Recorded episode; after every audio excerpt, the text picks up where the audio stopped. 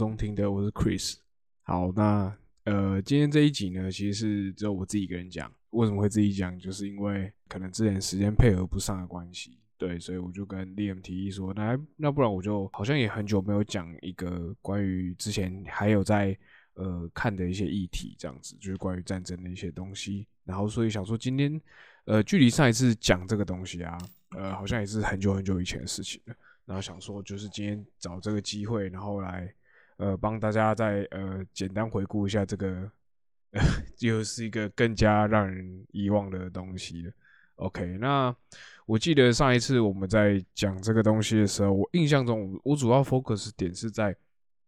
呃，就是战争前半段，就是刚开战初期，大家各国会有呃，其实都已经收到很多情报了。例如说，呃，俄军在二月底的时候开始进攻的时候，结果其实美国大概在前一年的大概十月的时候就已经有呃很多的情报。就是知道说哦，俄军可能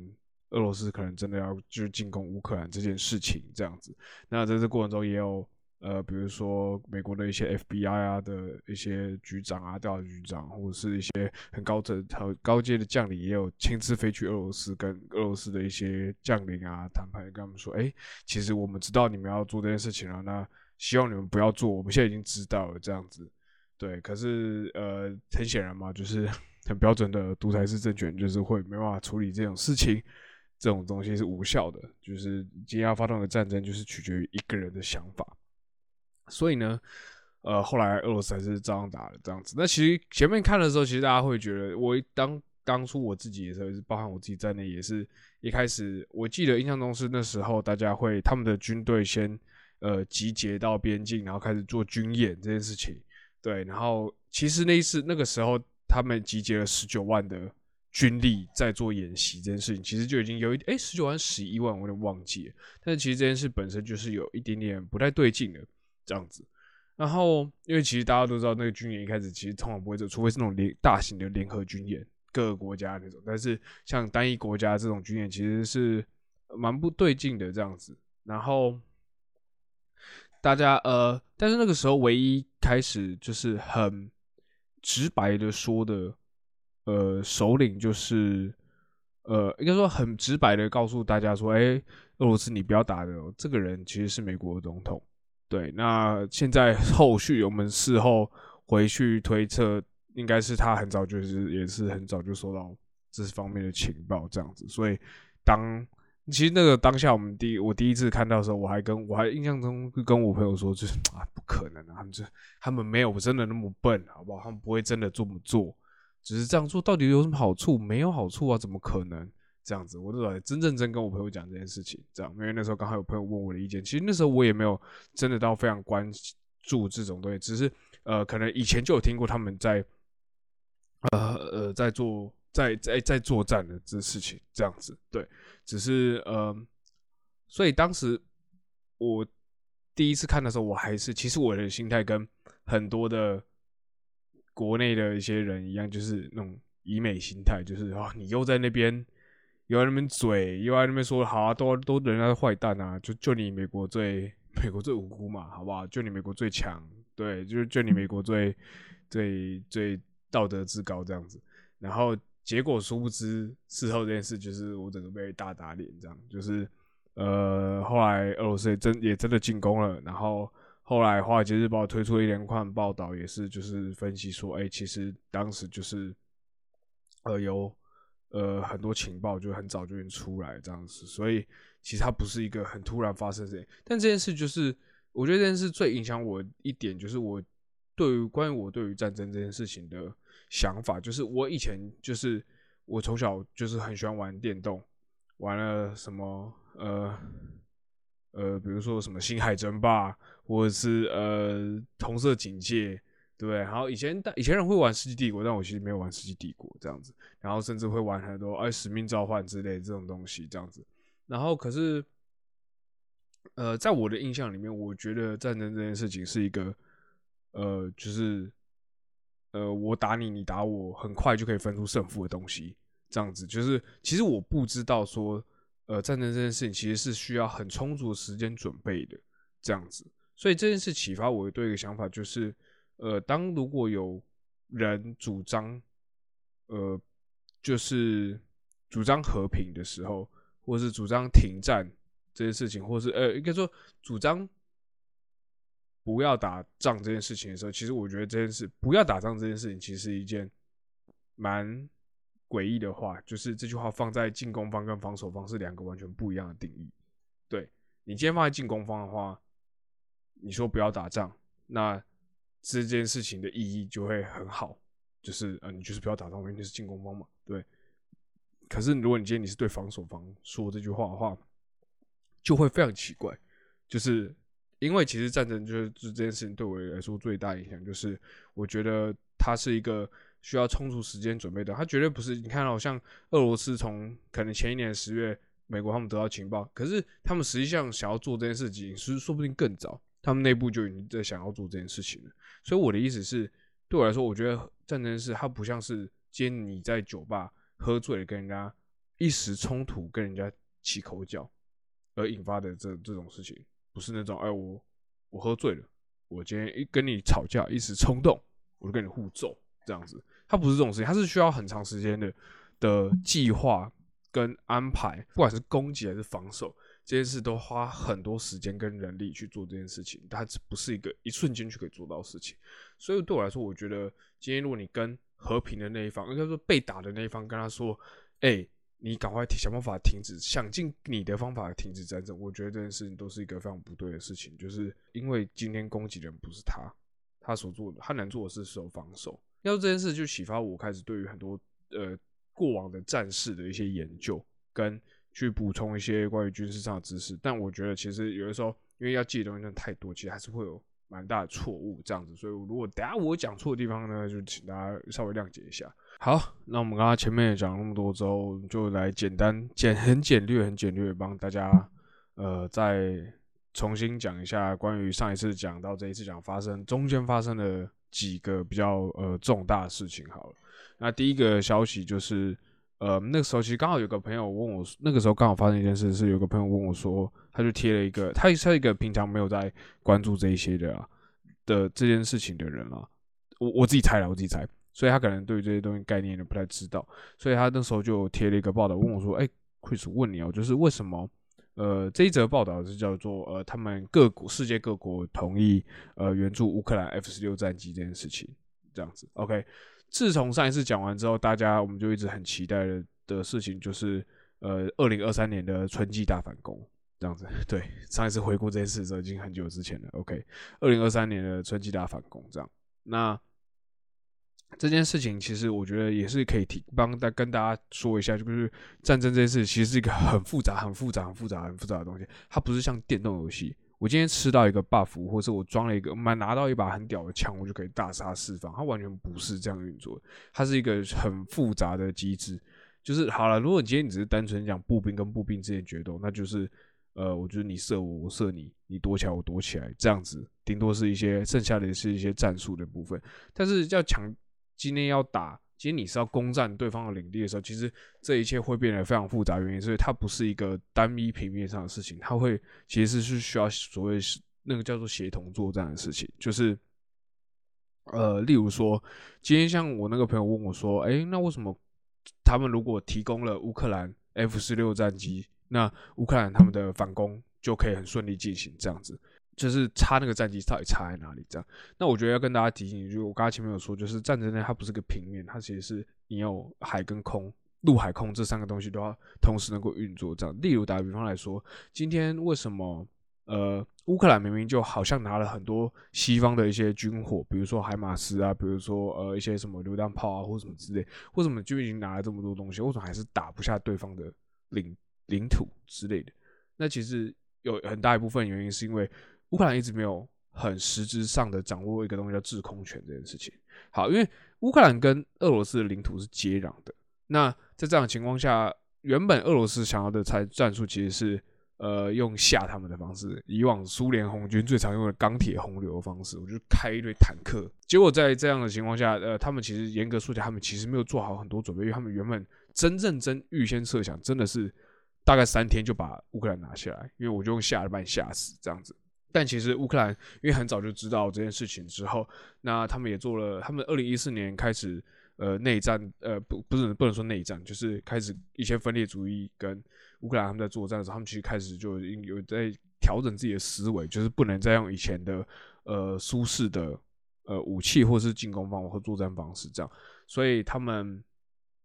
一开始的时候，他们就是也做了蛮多充足的。我记得之前我有看过一个纪录片，我。之后可能会再附上附在那个描述栏里面。它其实是一个乌克兰的纪录片。那时候乌兰乌克兰有个导演，然后他拍的纪录片，这样子在战争初期到底发生了什么事情。他有采访各个情报长官或者是呃将军，在第一天晚上的时候到底发生了什么事情。那那个纪录片我我觉得很好看，但是我但是我其实我只有在呃。在讲那些战报的那些 Telegram 的群组里面，我有看到这个，但其实我没有，并没有在 YouTube 上或者哪里有看到这个东西。这样子，那我觉得这个东西，我觉得大家如果空的话，可是可以看的。虽然是它是简体中文这样子，有人翻译成简体中文这样。OK，那讲回来这件事，讲回来前面这件事，就是其实作战这些，它不是像是呃，我打个比方来说，一开始开战初期的时候，呃，俄罗斯最呃乌克兰最近的那个机场。呃，很明显就是成为一个第一个目标，就是所以俄罗斯把他们最精锐的部队直接空降，想要空降那个机场，对，然后等他们等到空降占领机场之后，他们就会迅速的，就是呃进进到乌克兰市区，然后跟其他这时候他们预先设想其他的部队应该这时候也会开到基辅了，这样子，结果殊不知其他部队还没开到，因为他们在路上的卡油，因为就是。没有，他没有想到乌克兰会反抗这么激烈，然后呢，导致那一波空降的那些精锐呢，也是在机场就被灭掉了。因为乌克兰也做了很多准备，例如说，他们我看到最屌的准备就是，我没有想过会这样子做，就是他们把呃地板都倒满了一堆汽油，然后把车子倒过来放。哎，我觉得把车子倒过来放这件事超屌，就是正常来说，你想要放一些路障障碍，让对方的的飞机不能降落，对不对？你你会怎么做？就是。对，你在做这些同时，你又不能说哦，我自己把跑道炸掉，这样不行啊！你还是要有一些，呃，可以让自己的飞行员起飞啊，或者是作战的事情这样子。然后他们把就是车子倒过来放，这样子你没法移车，然后它就会变成一个像是障碍物的东西，在那边就阻挡对手这样子。然后他们在那边发倒一堆汽油，然后空降下来直接点火炸机场这样子。对，然后呃，导致那批精锐就是。白白的被空投进乌克兰里里面，然后没有任何后援的情况下就被围剿，这样子。OK，那可是其实严格说起来，为什么这个作战到到后来没有成功是的原因？其实这个作战并不是呃，严格说起来，这个作战我并没有觉得俄罗斯很笨或什么之类。其实它是个很标准的方式。第一步他们在做的时候，就是我先用大规模的火力覆盖覆盖你的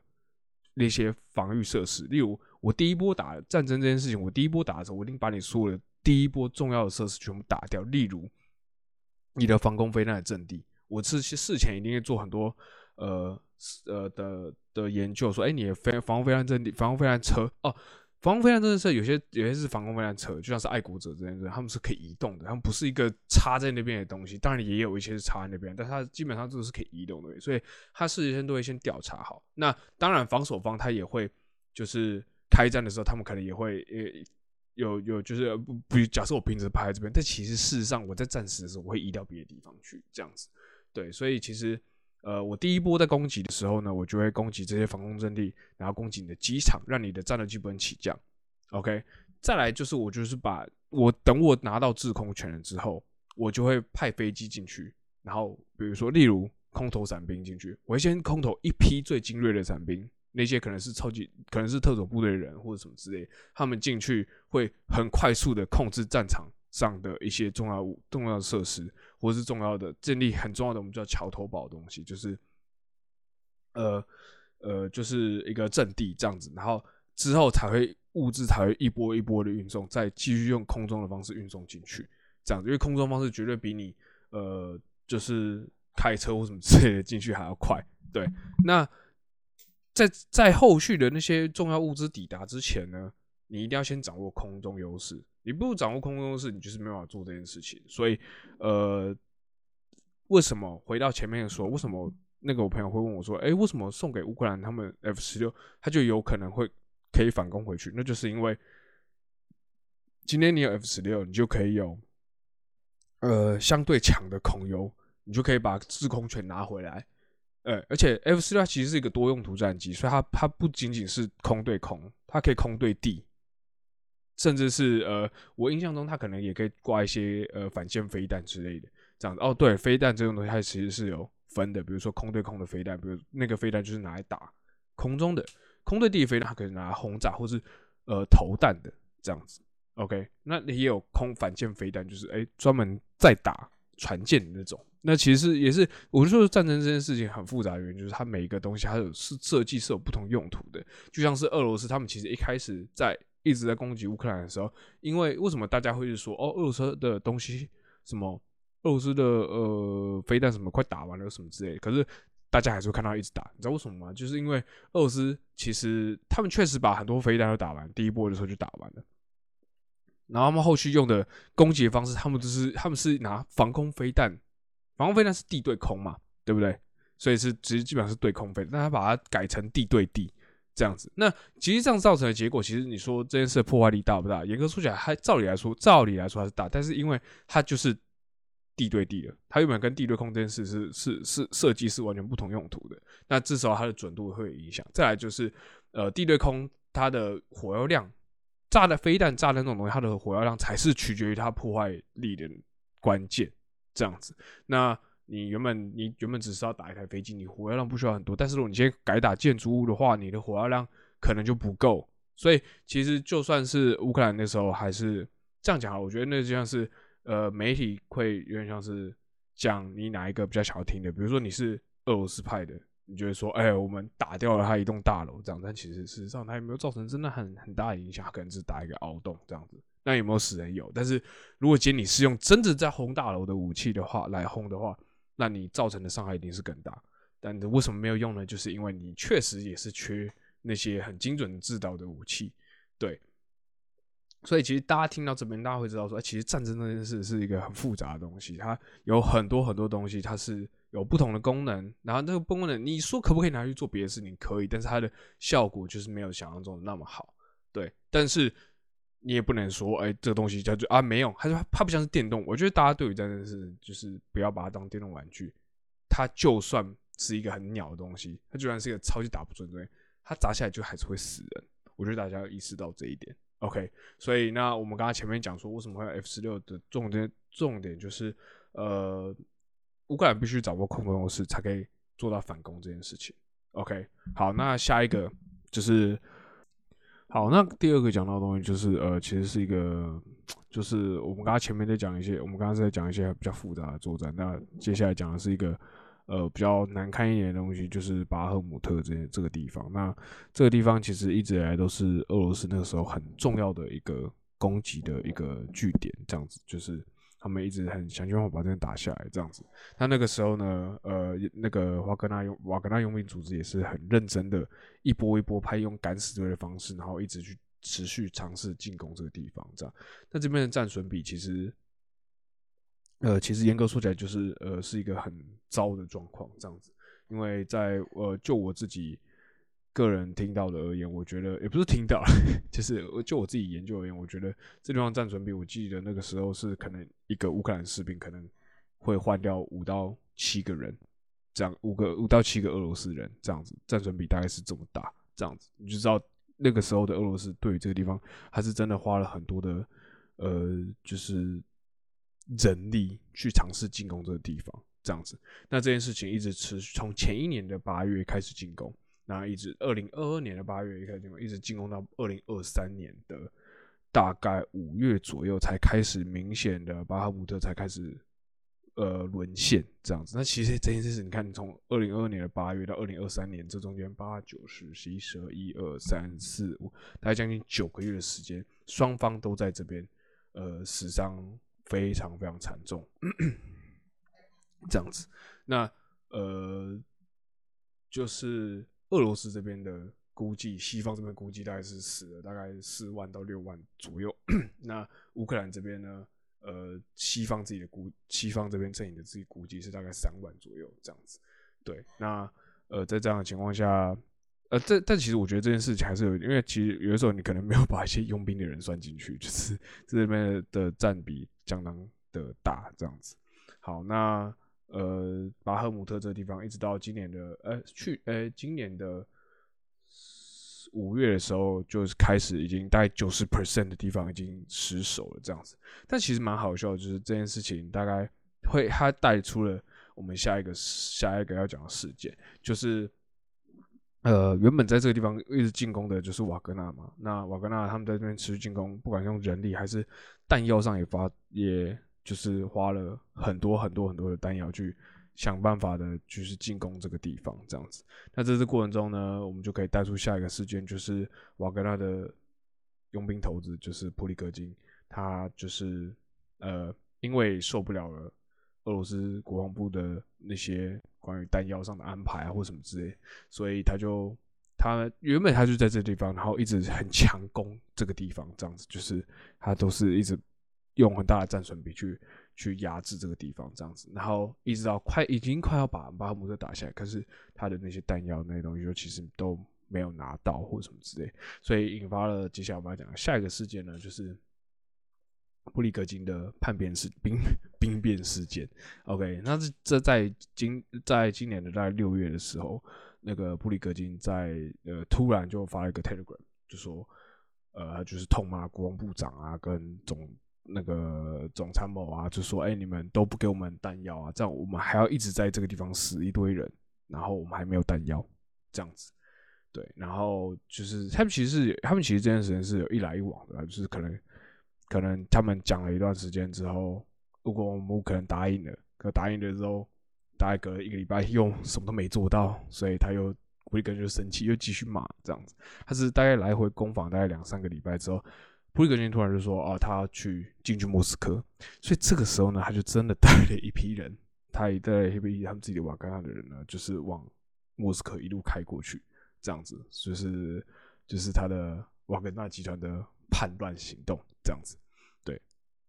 那其实这件事情，他其实这件事情，其实大家那个时候也我也是在预测说，哎，这件事到底会怎么结束？怎么 怎么会这么突然这样子？但其实这件事其实进展很快，他们六月二十三出发，然后一路就往莫斯科开这样子。那距离 莫斯科外围的时候，外围大概一点点，他们就停下来了这样子。然后，然后他们有跟。呃，白俄罗斯的总统就是卢卡申科，就是呃一些协调，那最终当然就是布里格金就是停止，就是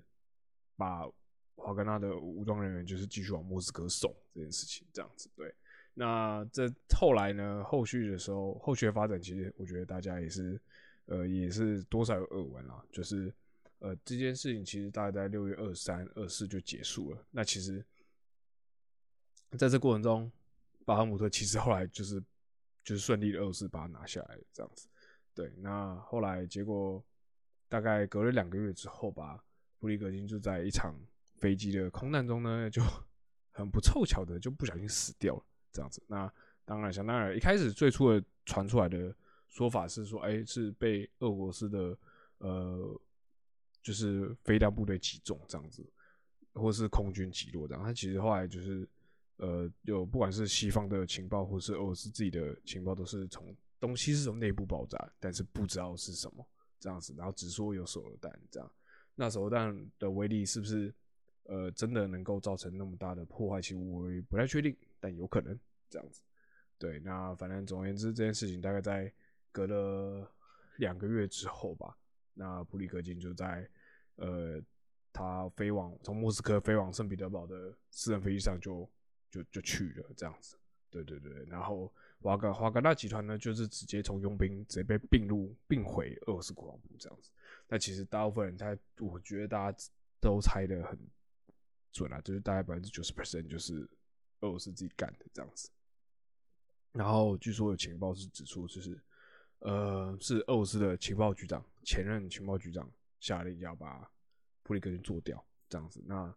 要有汇报给普丁，那普丁就是知道，但是没有阻止这件事情。对，所以严格说起来，说不定也是普丁默许的这样子，有点像是然后皇臣子在猜测皇上的意思，这样子，哎，好像猜到喽，那我就把他干掉，这样子。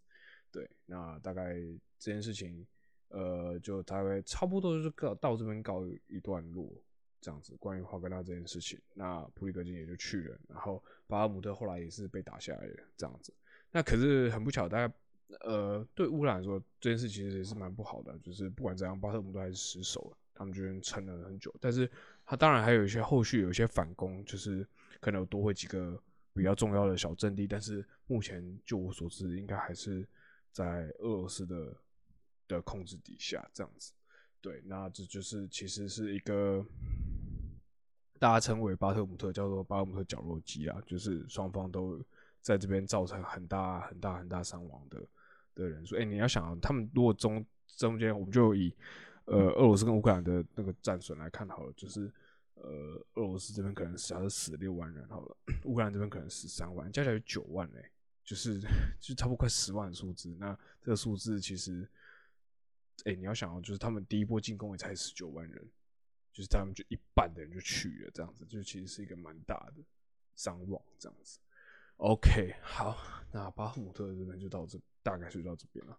那接下来就是众所呃期待的，原本原本大家期待的呃春季反攻这件事。那其实春季反攻这件事，就像我前面有说，他们其实呃做的很不理想。虽然说西方援援助了很多的呃坦克啊或什么之类的，那呃，但是其实就像我说，战争这件事是一个很复杂的事情，所以其实俄罗斯在这时间他们也没有真的很白痴，他们做了很多防御攻势。大家要知道，今天进攻跟防守方基本上就是三比一，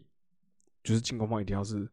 比防守方多三倍到五倍的兵力才可以去做这件事情，因为防守方就是相对来说比相对来说比较优势这样子。OK，那在这个过程中。就是各个战线也有自己的做了很多自己的防御工事，这样子。那俄罗斯他们也很擅长做防御工事，他们挖了很多的战壕，做了很多的龙牙。龙牙就是一些凸出来的东西，可以防止呃坦克开过去，这样子。然后乌克兰的。再加上我前面最早是没有说乌克兰并没有空优这件事情，所以他们没办法先派战机进去。你看啊，如果今天我刚才前面有讲大概讲解一下战争的做法，我第一波就是大规模轰炸，把你的那些防空东西打掉，或者是一些重要设施打掉之后呢，我再派人员进去这样子。那乌克兰今天